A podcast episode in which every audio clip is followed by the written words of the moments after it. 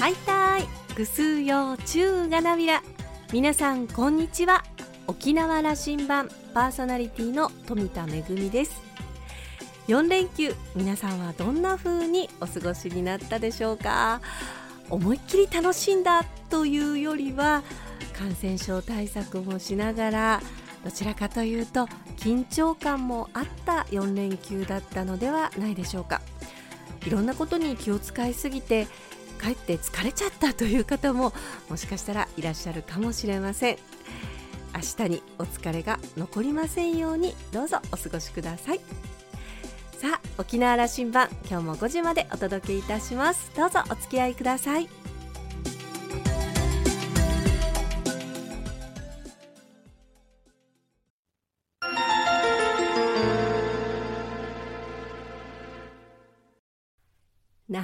港のどこかにあると噂のコーラルラウンジ。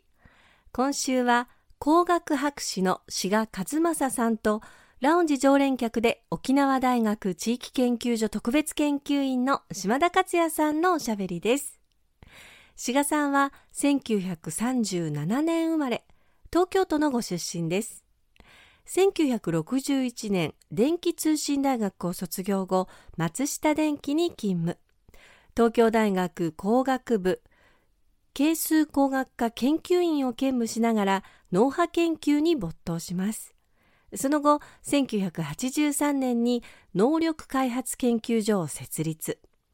パソコンを利用した脳波分析装置を開発し大学や企業の研究所へ提供します。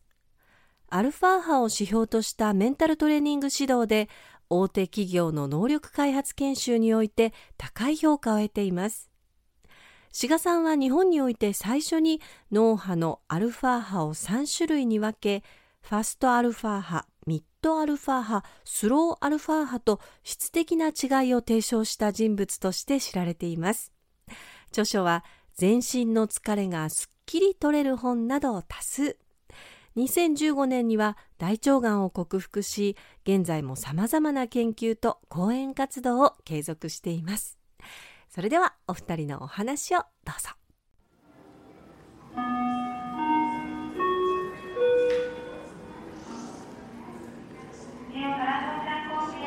専門学校で人材育成の,、あのこう啓発の講義をなさっておいでだそうそうそう。あのまあ専門学校のそれぞれ目指す方向の勉強は、そういう専門の先生がいらっしゃって、はい、だけどもその勉強の意欲とかね社会に出た時にね活動できるためのまあ一言で言えばメンタリティっていうのかな、そのねトレーニングをしましょうっていう提案なんです。あの一人一人がすごくこうまあポジティブに人生を歩んでいけるような、ええ、あの心持ちを作っていくと、ええ、ここんなふうに僕は捉えてます、ええ、あのそこはおっしゃる通りのね、えー、目標ではあるんですけども現実にはね、そういう意欲を持って卒業している若い学生さんたちがですね希望があまりに高いゆえにね現実が冷たいというかね、えー、違うということで冷めてきちゃってだから最近では早い人は3日ぐらいでもうやめちゃうとかねもったいなくも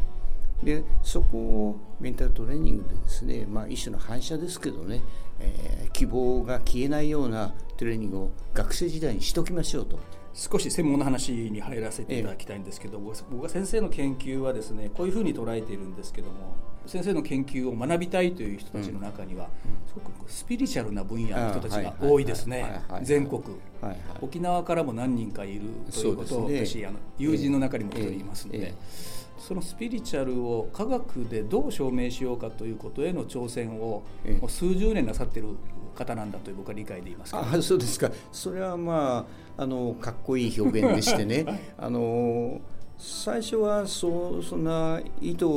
あってやったわけじゃないけども工学博士がスピリチュアルで要するに科学でなかなか解明、これはもう科学がお手上げしている分野のことをどうにか証明しようとなさってると、あのいくつかの本は僕はそういうふうに読み取ってそうそうかっこよく言えばね、そうなんですよ。だけども正直言うとそれ以前にね、まあ、メンタルトレーニングっていうか、実用的なね、えー、ことをお伝えして脳の構造とか機能とかベースにしながらねどうやってあのメンタリティーをね強めながらね社会で、えー、過ごすか。そういう切り口でやるといろんな方はもちろん参加していただくんですけど、うん、中にね、うん、おっしゃるスピリチュアルな世界でね活躍されてる方とかあるいはそういう分野で、えー、活躍したいというね夢を持ってる若い人があの加わってるんですよ。だんだんと出てきたということですね。そうそうそうそうそれで質問が結構あるから、うんうん、あのふっとひらめくとかね、えー、あるいは思い通りになった時の脳ってねどうなってんですかっていう質問あるからそれはまあ正直答えられないんで測んなきゃいけないと。で質問者がねあなたひらめいた時の霊能を測らせてよ。ってそうするとまあ喜んでね、えー、被験者になってくれるとかそういうのが結構材料として集まって共通項がまあかっこよく言えば統計的なですね処理ができて、ね、科学ができるようになってきたそうそうそうそう、うん、そこからいくつかの本が、ええ、その著書が生まれてきたと。そうですね。理解でいいですか、ええ、なるほど。一般的な言葉で多くの人が理解できているのはアルファ波とベータ波というものが起きていて、人はこうあのいろんな新しいその発想や、その創造的なことを思いついたり、はいその領域はアルファ波が出てる時に、ええ、多くその、ええ、その状況が起きるんだというふうなことは多くの人が知ってるんです。これは合っていますか？それはね、うん、あの私自身が力発揮してる人の、うん、あるいは得意なことをやってる時のノウハウを測らせてもらった時にアルファが極めて強く出ることをまあ大げさに言えば発見っていうかね、はい、見つけたんですよね。うん、でそれまでのアルファ波っていうのは一般的にはあの医学的なですね専門家たちのまあ啓蒙っていうのかな、あそれが中心ですからね。そうするとアルファ波っていうのはリラックスの脳波であるということでそれはいまだにずっとベースになってると思うんです。ただ医学の解釈としてはアルファが出てる時は脳がリラックスしてるからイコールねこれが飛躍があるんですけど脳があんまり働いてないと。一生懸命考えてたらリラックスできないだろうと。という意味で言えばその数学や物理はなかなかでやりにくい時間帯のことになりますかね、そうそうそうそう。そうね。でそれはまた学生さんたちもあるいは一般の方もね納得しちゃうわけですよね。だからいろんなことを考えたらアルファが出ないと。なぜかというと脳がリラックスできてないからでね。リラックスタイムが必要だからリラックスしましょう。ということでアルファが必要だという方向になるんだけども実際私が計測してみるとね頭がいろいろ働いて考えていいアイデアがパッと浮かぶとかね。あるいは器用にものを作ってる最中すごいアルファ出るんですよ。そして頭が働いてないとか休んでるんじゃなくてむしろ働いてるんでね、そういう時アルファ出るんですよね。こういうことはあのこれ私の経験で言いますと、僕はねあの飛行機乗ってる時間とか、乗り物に乗ってる時間とかすごくリラックスできていて、であの大体新しいことをやるとかアイディアが出てきたり、こういうこと始めようとかいう時は、乗り物の中のあの時間のその体の揺れと合わせてそんな気がするのが一つ、それからもう一つの例はあのよくこれ沖縄も外から来た人たちがそうおっしゃる、あるいは日本人がよくハワイに行った時に降り立った時からなんかもうあの空気感が違って頭が違ってるんだとかいう話はこれ僕はアルファ波だと思っていたんですが。どどうでしょうか？それはそれでよろしいと思うんですよね、うん、だから医学の専門の先生方がおっしゃるアルファのその周波数っていうのはね1秒間にどのぐらい振動するかっていう周波数が結構アルファは幅がありましてね1秒間に7回の 7Hz から14回のね 14Hz 幅があるんですよ。で医学の立場でいうとその幅のあるな全部含めてアルファで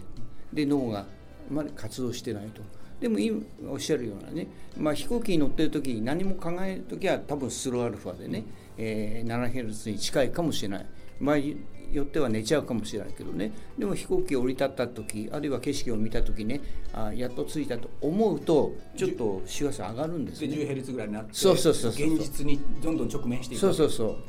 うで脳の中にはいろいろ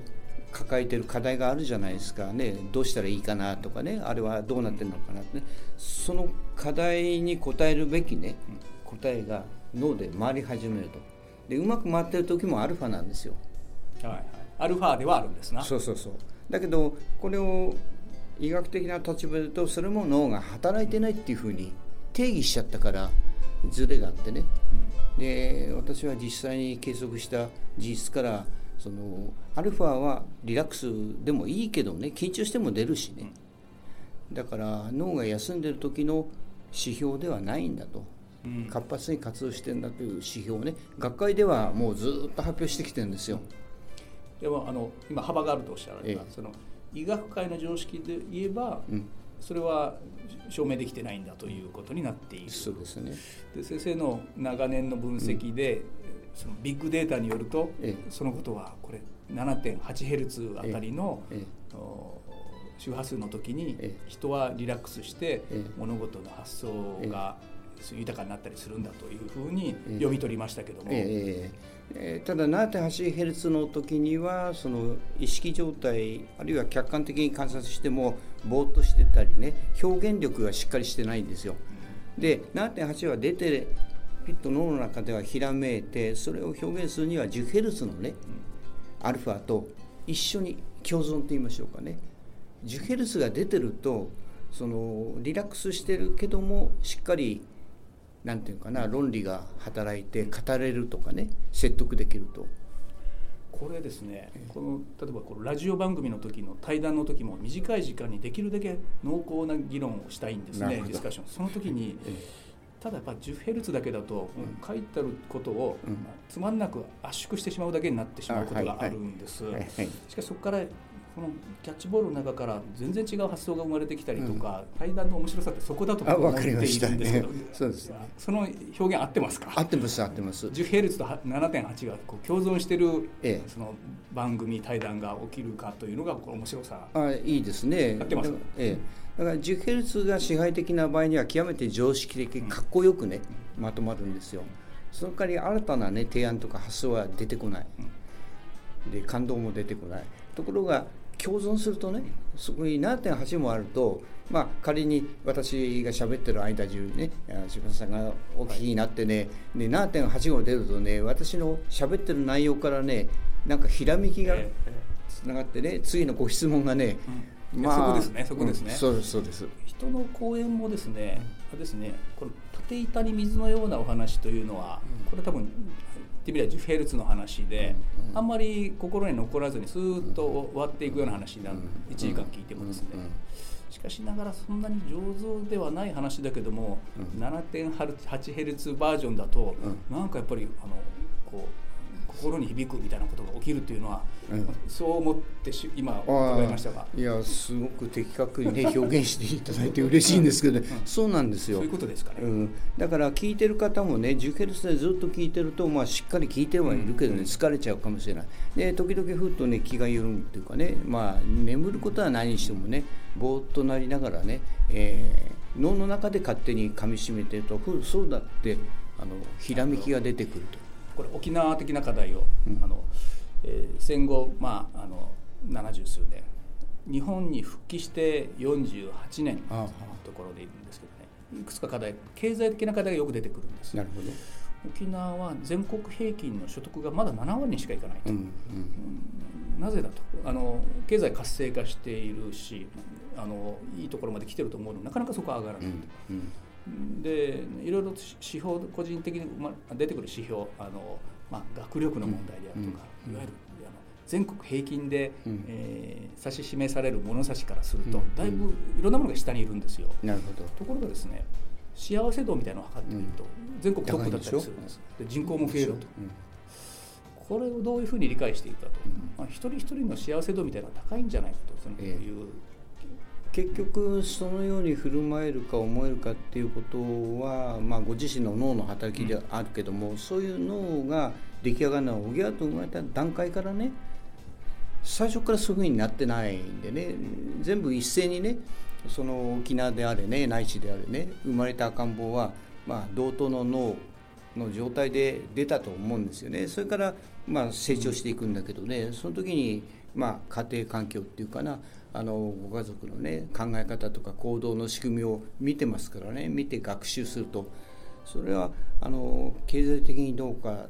とかねあの社会的にどうかという客観的な指標じゃなくてね、まあ、かなり主観的ですよね。で脳がうまくしたもんでそれは平等に反応するんですよ。希望とか喜びがね、えー、あれば働けば、まあ、全身の細胞に対して脳からメッセージが出るとホルモンですけどねホルモンが出ると。その全身の細胞がそのうまく活動するようなホルモンが脳からいっぱい出すと。それはまあ一重に言えば希望がありね喜びがあり感謝があると。いうのがあればねそういうホルモンが出るらしいと。それは専門家たちの観察でも論文がありましてね、うんそうだと。出るか出ないかですからね。でその時に、まあ、幼児期においてね盛んに出るような環境あるいは過ごし方をしてれば反射ができちゃうから。だから一人一人そういう環境の割合が高いんであれば、うん、あの幸せ度が高い社会、ええ、言ってみれば社会にもなっていくというふうなことも言える。あの飛行機の時間になってきたようですので最後に、うん、今の人がこう一人一人より幸せなあの自分を状態にしていくということのために、先生からは毎日思考をこういうふうにしたらいいんじゃないかというようなメッセージを本に出されていますね。えー、これ最後にあのいただいて、えー、あそうですか。あの言葉で言えばねもう簡単に表現すれば良かったっていう喜びの表現と感覚を身につけて良かった。でそれはまあ自分独りよがりになるかもしれないんですけどね。でその喜びを表現するのに周りの人に対してね、えー、まあ、おかげさまだからありがとうですかね。う。ん、よかったありがとうペアでね、えー、あのもう反射的に出るようなね何があっても怪我してもね病気しても大失敗してもねよかったありがとうっていうのが反射で出るとねすごく救われるんですよ。ぜひ志賀先生にはこれからも沖縄と関わっていただき、はあ、新しいあの論理をここからいや、うん、あの文明を作りたいとわすごいですね。いうことになって100年がかりでいいと思ってるんですが、ええ、文明の変わり目に差し掛かっていて我々それ見届けるんじゃないでしょうかね。なんか変わる、ね、変わる道を、え、このままでは人類持ちませんもんね。そうですよね。あのそのようになってるんですよね。だから私はまああのあの世から見ますけどね、えー、うまくいったなと。もうしばらくですけど 今日はあの沖縄にお付き合いいただきありがとういやいや本当ありがとうございました。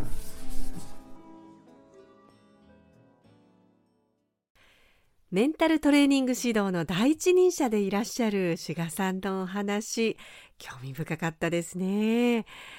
あの仕事とか勉強のパフォーマンスどんな風に上げていったらいいんだろうってこう自分のノウハウがどんな風になっているのかってこう神秘的だなと思ったりしますけれども私は一番最後のお話がとても印象に残りました。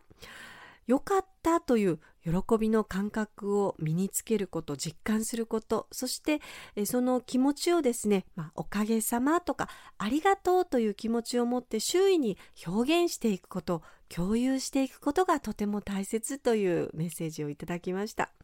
一人一人がより幸せな人生を歩むためにそしてよりポジティブな社会を作っていくためにとても大切なアドバイスだったなというふうに思いますお話を終えて島田さんはコロナが教えてくれることの一つは現代科学を疑ってみることなのかもしれないと感じましたというコメントでした今週のコーラルラウンジは工学博士の志賀和正さんとラウンジ常連客で沖縄大学地域研究所特別研究員の島田克也さんのおしゃべりでした。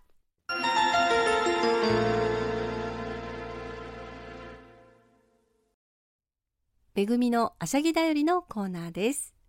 去った火曜日は旧暦の6月の1日にあたり、毎年恒例のスクの水揚げが行われました。スクは皆様ご存知のあのスクガラスの原料となっているスク、愛語の稚魚のことですね。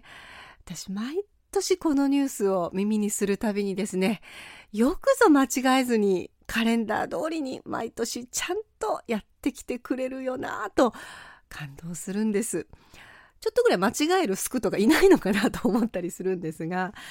あの漁師さんたち普段は、えー、お魚を取りにね遠くの海にまで出かけていくこともあるかと思うんですがこのスクはですね、えー、季節になると自ら島に寄せてくるということで漁師さんたちにとっては、まあ、ボーナスのような意味合いもあるということで海んちのボーナスという別名もあるというふうに聞いたことがあるんですけれども、えーね、海藻を食べる前の小さなスクっていうのはですね、臭みが全くなくて、えー、新鮮なスクはお刺身でいただくことができますし、酢醤油でも美味しいですし、私はあの、お醤油にですね、ちょっとコレグスを垂らしまして、えー、まあ、ピリッと辛いお醤油にしていただくのが美味しいなと思ってるんですが、えー、毎年恒例のこのスク、えー、まあ人間界がですねちょっと右往左往しているこういう時期にも季節がちゃんと巡ってきてこうして私たちに自然の恵みが与えられるというのは本当にありがたいことだなというふうに思っています。私今回は残念ながら生のスクをいただくことができなかったのでしばらくはちょっとスクガラスでねあの過ごすことにいたしまして旧暦の7月1日にもスクは寄せてくるということで、えー、その日が来ましたら今度こそ美味しい生のスクをいただきたいなと楽しみにしています。めぐみのあしゃぎだよりのコーナーでした。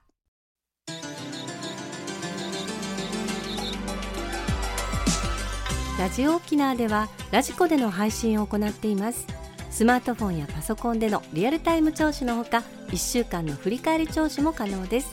また沖縄羅針盤の過去の放送音源はポッドキャストでも配信していますのでラジオ沖縄のホームページからアクセスしてお楽しみください。沖縄羅針盤今週も最後までお付き合いいただきまして一平二平デービル。パーソナリティは富田恵でした。それではまた来週。